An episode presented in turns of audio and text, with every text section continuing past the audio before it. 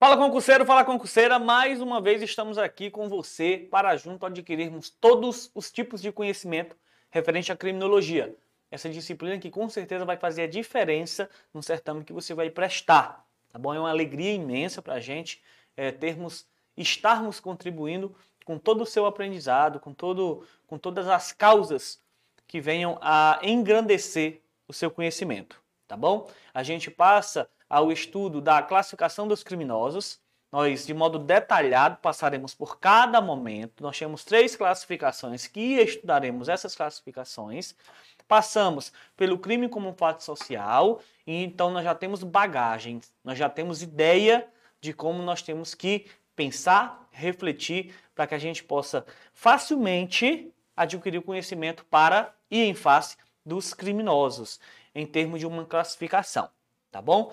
Então, sem mais delongas, a gente passa para o nosso conteúdo. E antes de qualquer coisa, vou fazer o meu mechan, vou pedir que você me siga nas redes sociais, DR Madison Pinheiro.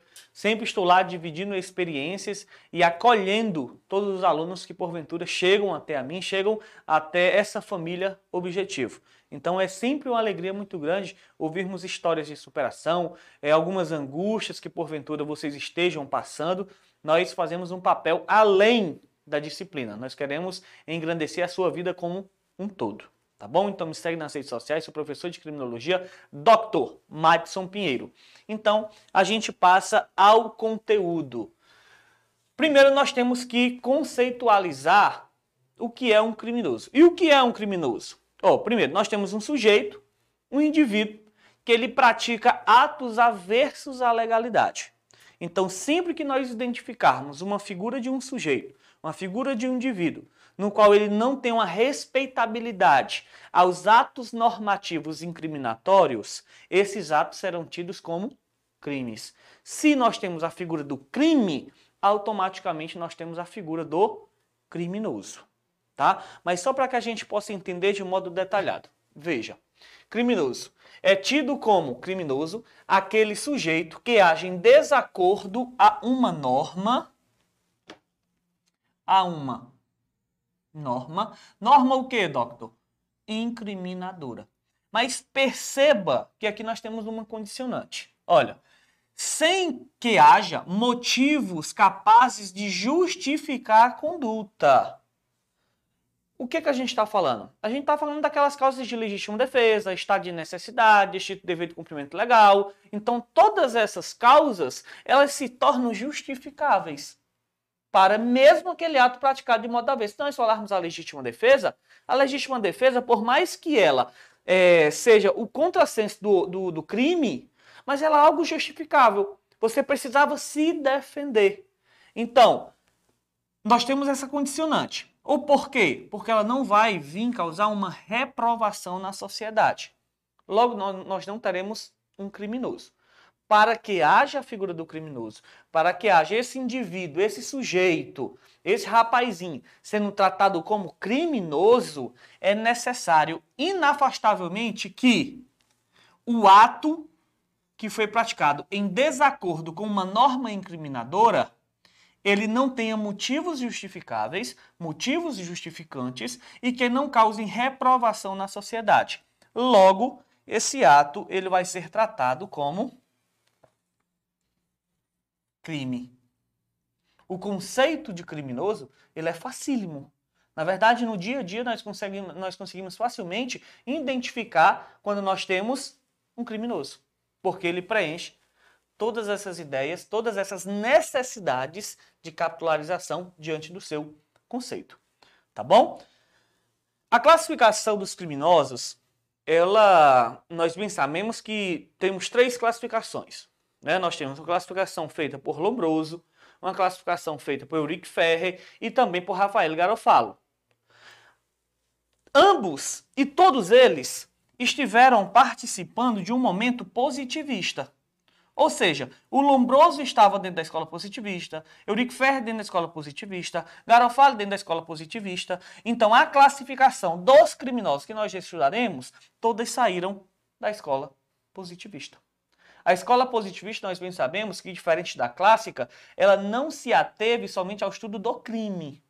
ela trouxe a ideia, ela trouxe a concepção que ela precisava entender, que ela precisava estudar, analisar quem? O criminoso. Então, por isso que ela conseguiu trazer essa classificação para a gente. No entanto, com base em uma ideia de Lombroso, é, em meados, fazendo também uma comparação do homem enquanto animal, toda uma evolução dos animais, evolução humana, chegou em determinado tempo que foi dito o seguinte pela escola positivista. Olha, o criminoso, o criminoso, ele é um elo perdido. Ele é um elo perdido entre o homem e o macaco. Ele é um ponto intermediário dos dois.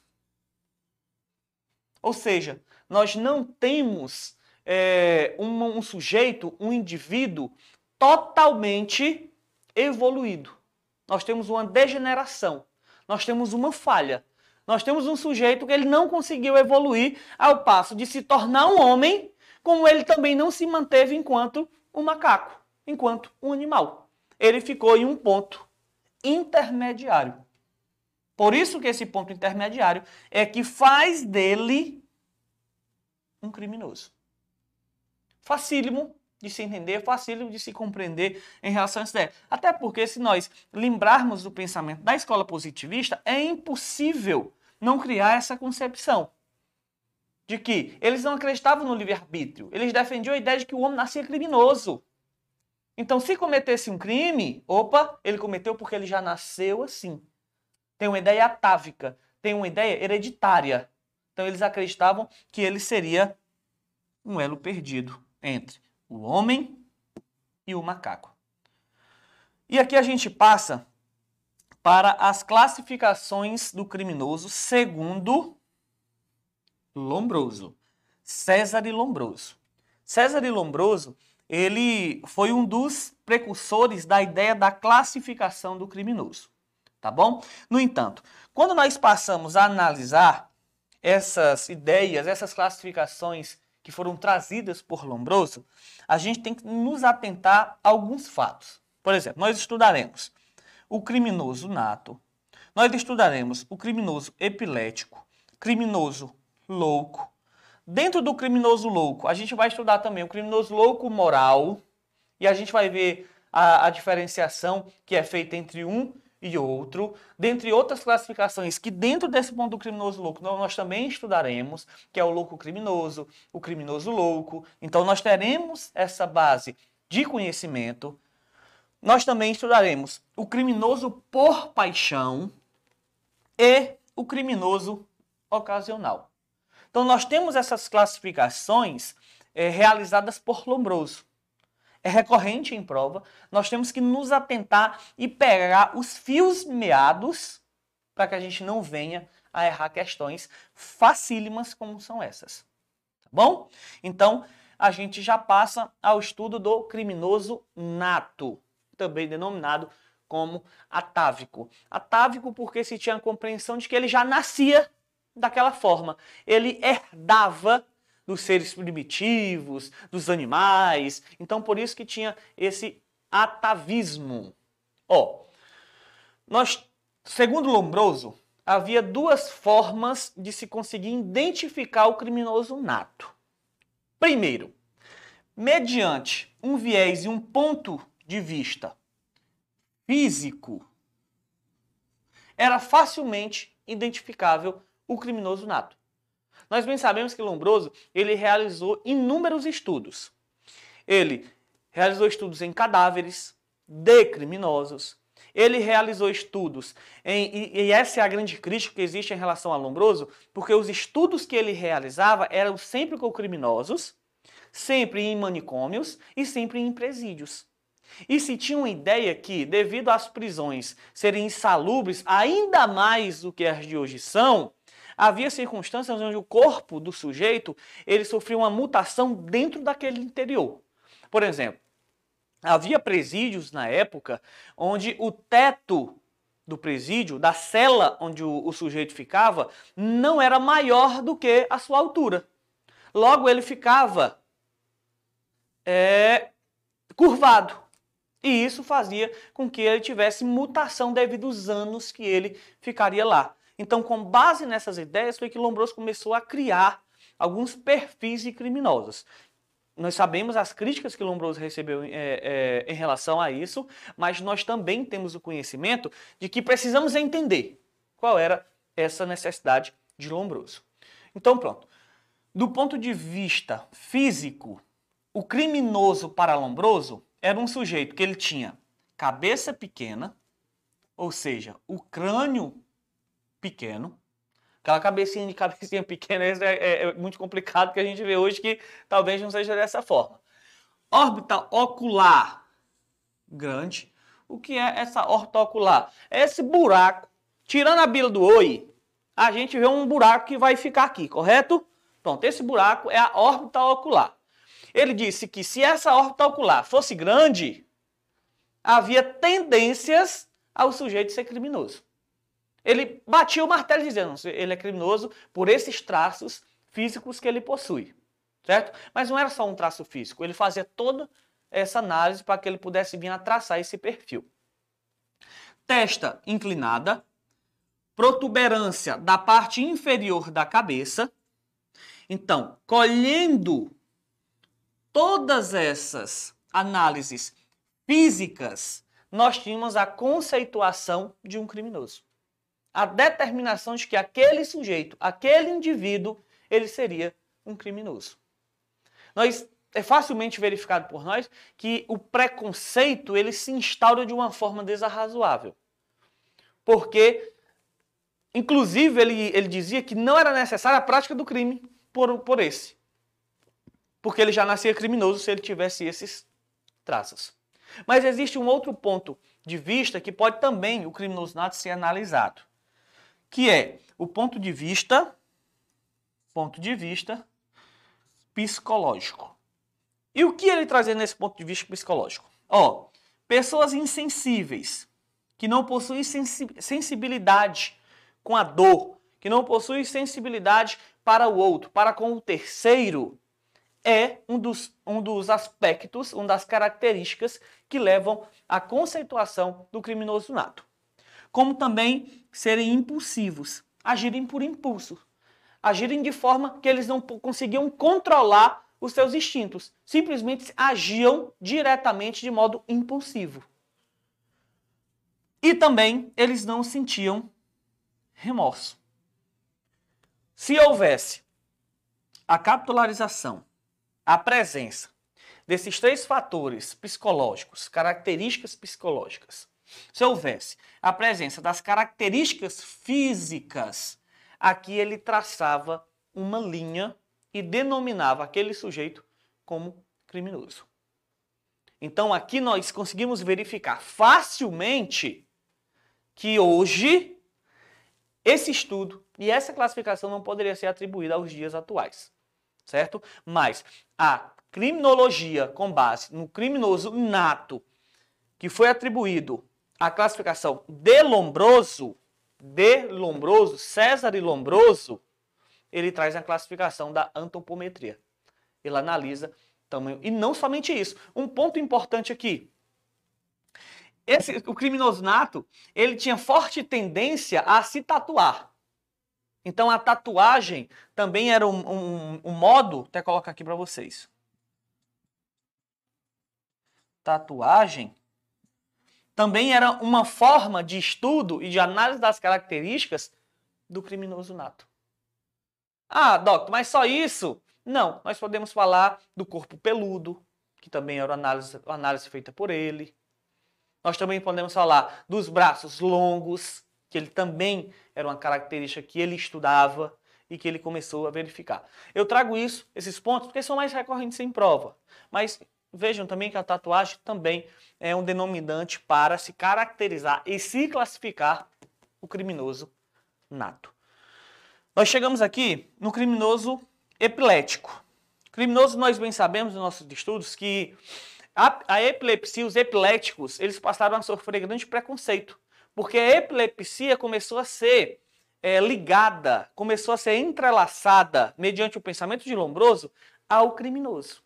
Então, aqui nós temos a epilepsia, ela seria um indício de que o sujeito seria um delinquente. Mas não necessariamente haveria ali uma presença das manifestações através das convulsões. As convulsões poderiam acontecer ou não, mas se acontecesse, seria um traço de que aquele sujeito tinha traços de delinquente, ou poderia também não acontecer. Não se manifestar. Ele poderia facilmente é, é, afastar a noção da convulsão. É, ele recebeu aval de, de, alguns, de alguns estudiosos, como por exemplo, nós podemos falar do aval que foi recebido de Lombroso por. É, não vamos entrar, porque eu vou, eu, eu vou conceituar de uma forma mais sintetizada para vocês depois, tá bom? Mas ele recebeu o aval de duas pessoas porque elas diziam o seguinte: olha, não necessariamente a epilepsia ela precisa ser a doença propriamente dita, certo? Pode ser uma epilepsia disfarçada. Mas, segundo o conceito de Lombroso, na classificação, ela haveria uma manifestação através das convulsões ou não das convulsões. Mas nós temos características da criminologia, da, do criminoso epilético, que ele tinha como característica ser um amante, gostar dos animais, ser uma pessoa vaidosa, mas, por outro lado, ser uma pessoa destrutiva. Muito se diz que o criminoso epilético ele era um, um dos mais perigosos criminosos. Inclusive, eles vinham a se associar com outras pessoas para cometerem crimes. Era dito dessa forma por Lombroso. Tá bom? Então a gente passa aqui para o estudo do criminoso louco, mas fazendo uma diferenciação do criminoso louco moral. Primeiro, o criminoso louco, ele se divide em dois tipos. Nós temos o louco criminoso, que o louco criminoso é aquele que ele convive que ele convive em manicômios.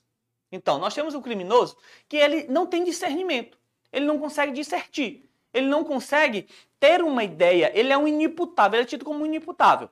Ele é aquela pessoa que deve viver em manicômios, deve viver em hospitais, porque ele não tem condição de viver em sociedade. Haja visto que ele não tem uma mentalidade sadia. Esse é o louco criminoso. No entanto, nós temos a figura do criminoso louco. Que o criminoso louco é aquele que após delinquir, ele fica louco. Como, por exemplo, o alcoólatra. Seria um dos motivos que eles ficavam. Ficariam loucos, certo? Olha, veja, o alcoólatra, ele bebe para praticar o delito. Em um conceito básico do criminoso louco, nós temos a ideia daquele sujeito que praticou o crime, quando ingressou no cárcere, ele ficou louco. Mas nós podemos também falar em relação ao alcoólatra, que ele bebe para praticar um delito. O histérico. O histérico, ele tem uma tendência a mentir e ao erotismo. Então aqui nós temos aquele sujeito que ele mente e que ele é composto de um erotismo. E o que é o erotismo? Ele se excita facilmente. Ele se excita com uma facilidade muito maior do que as outras pessoas. E isso seria um dos motivos que ele teria uma tendência a praticar delitos. E também nós temos o matoide, que o matoide ele está na linha divisória entre os que possuem sanidade mental e os que possuem loucura. Então ele estaria no meio. Seriam também conhecidos, que nós veremos mais à frente, conhecidos como fronteiriços, certo? Então, os matoides, eles são conhecidos por estarem na linha divisória da sanidade e da loucura. Aqui, como eu bem disse, o criminoso louco, ele era facilmente encontrado em manicômios, em hospitais, mas eu trago a diferença em relação ao criminoso louco moral. O criminoso louco moral era aquele que aparentemente ele possuía uma inteligência íntegra. Ou seja, ele aparentemente não tinha traços de loucura, mas aparentemente ele não possuía. Por quê? Eles não eram encontrados em manicômios, mas eles eram facilmente encontrados em prostíbulos ou também em prisões.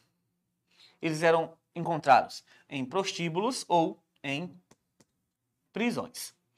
Aparentemente, como foi dito, eles possuíam a, a sua inteligência íntegra. Eles, aqui nós podemos dizer que o criminoso louco moral é o sem vergonha, é o que finge loucura. Ele diz que ele é doido. Nós pegarmos o caso de, de, de Hamlet, no livro de Shakespeare, a gente vai ver que em determinado momento, determinado momento ele se finge de louco para que ele possa cometer um crime. Então a gente pode usar esse, esse exemplo dentro do criminoso louco moral, tá bom? É interessante que faça essa diferenciação para que não se confunda no momento de uma prova. A gente chega aqui ao criminoso por paixão. O criminoso por paixão é aquele que age por impulso e, como o próprio nome já diz, ele age motivado pela paixão. Nós temos uma pessoa que ele é afetuoso, uma pessoa que é afetuosa. No entanto, a resolução e as características que ele possui são sanguíneas, nervosas, irrefletidas, ou seja, são de repente, acontecem de repente, não se tem um controle, não se tem uma base de saber em qual momento ele vai estourar, e eles usam sempre da violência para que eles possam resolver, para que eles possam solucionar os seus conflitos, as suas questões. Puxando para a nossa realidade, nós vemos que os criminosos por paixão são aqueles maridos que possuem certa possessão pela esposa, né? puxando aqui de fato para o lado masculino. No entanto, não somente isso, sabemos que há possibilidade também de crimes, de crimes por paixão serem praticados por mulheres. Mas o sentimento de posse e a afeição, o cuidado, ele existe. No entanto, as características são nervosas, é, irrefletidas, são a violência sempre predomina, sempre haverá necessidade de resolver as questões com base em uma violência. Então isso é o criminoso por paixão, tá bom? É, analisem isso e copiem para a mente de vocês e não esqueçam nunca mais que o criminoso por paixão ele tem essa ideia, tá? De um lado, ele passa por uma questão que ele tem afeição, mas ele é uma pessoa agressiva, uma pessoa nervosa, uma pessoa que resolve tudo com base na sua na, na violência, tá? A gente chega aqui a o criminoso ocasional, certo? E o que é o criminoso ocasional? A gente pode usar a frase de que a ocasião faz o ladrão. Segundo Lombroso, ele se divide em três classes nós temos os pseudocriminosos, os criminaloides e nós temos os criminosos profissionais. Os pseudocriminosos são aqueles que agem de três formas. Agem de modo involuntário, poxa, eu não queria praticar isso, mas acabei por praticar. Agem por per... sem perversidade, perdão, sem perversidade, porque a realização do crime para eles é baseado na necessidade. Eles precisam praticar aquele delito por mais que eles não queiram. Não é da vontade deles, é algo involuntário, mas eles precisam devido às circunstâncias necessitarem daquela prática delitiva. E também em defesa própria. São três classes que os pseudocriminosos praticam seus delitos tá bom? Veja, involuntário, sem perversidade e em defesa própria. A gente passa para os criminaloides. Nos criminaloides, eles entendem da seguinte forma: a necessidade ela potencializa o delito. Um exemplo: se essas pessoas estivessem em condições normais, não haveria necessidade deles praticarem aquele delito. Mesmo que, mesmo que os criminaloides, eles possuam tendência a infringir a lei. Pronto. É, se existe uma pessoa que ela não tem um celular e ela quer um celular e em determinado momento um sujeito chega com um celular e só, e só está eles dois naquele recinto, não tem segurança nenhuma e ele pode conquistar aquele objeto que ele quer, ele fará com base na circunstância motivada. Se ele possuísse o celular, ele não teria necessidade de praticar aquele delito, praticar aquele crime para tirar do outro o smartphone. Certo? Mas veja, ele não é uma pessoa que ele não possui tendências criminosas. Não, ele possui tendências criminosas. No entanto, a circunstância ela potencializou a ocorrência daquele fato criminoso. Tá bom? Isso são os criminaloides. Criminoso profissional. O criminoso profissional, ele tem uma ligação direta à atividade legal que ele desempenha. Então ele faz uma junção do trabalho com a atividade criminosa que ele realiza, certo? Um exemplo que eu trago clássico é no caso do médico. O médico que realiza um aborto, ele junta atividade legal com atividade criminosa, tá? E isso seria um criminoso profissional.